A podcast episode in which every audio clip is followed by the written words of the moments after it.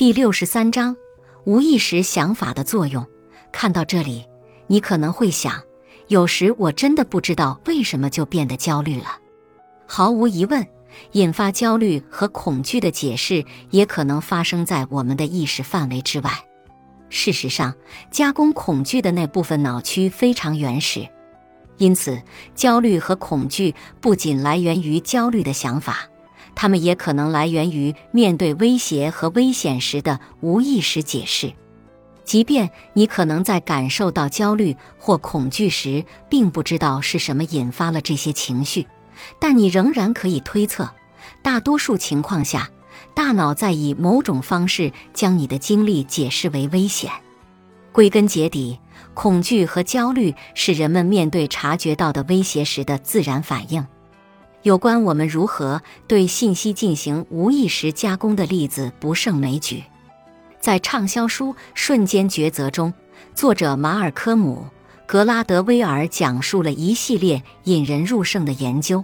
这些研究阐述了快速、直觉的思维。在决策过程中发挥着非常重要的作用，尤其是在那些我们熟知和非常熟悉的情境和活动中。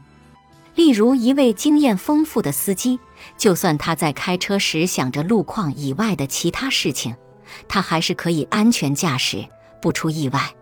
同样，如果你在树林里徒步旅行，一头熊跳到你面前，你需要马上做出决定。采取保护自己的最佳方法，也根本没有时间进行有意识的思考。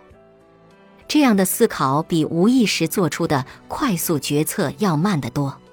早在有意识的想法有机会进入大脑前，发生在边缘系统的快速信息加工可以让你的身体快速反应，这样你就能立即应对情境了。这正是快速思考的用武之地。运气好的话。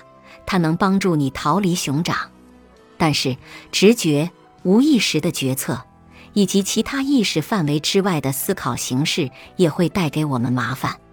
如果你长期经历着某个焦虑问题，把安全情境评价为危险情境，可能会成为你的第二本性。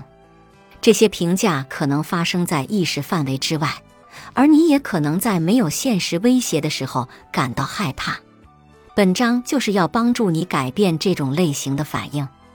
本章介绍的策略将帮助你：一、更好地觉察引发焦虑的想法、信念和解释；二、思考理解恐惧情境的新方式；三、在可能的情况下，选择更现实且合理的解释和预期。本集播放完毕，感谢您的收听。喜欢别忘了订阅专辑、关注主播。主页有更多精彩内容。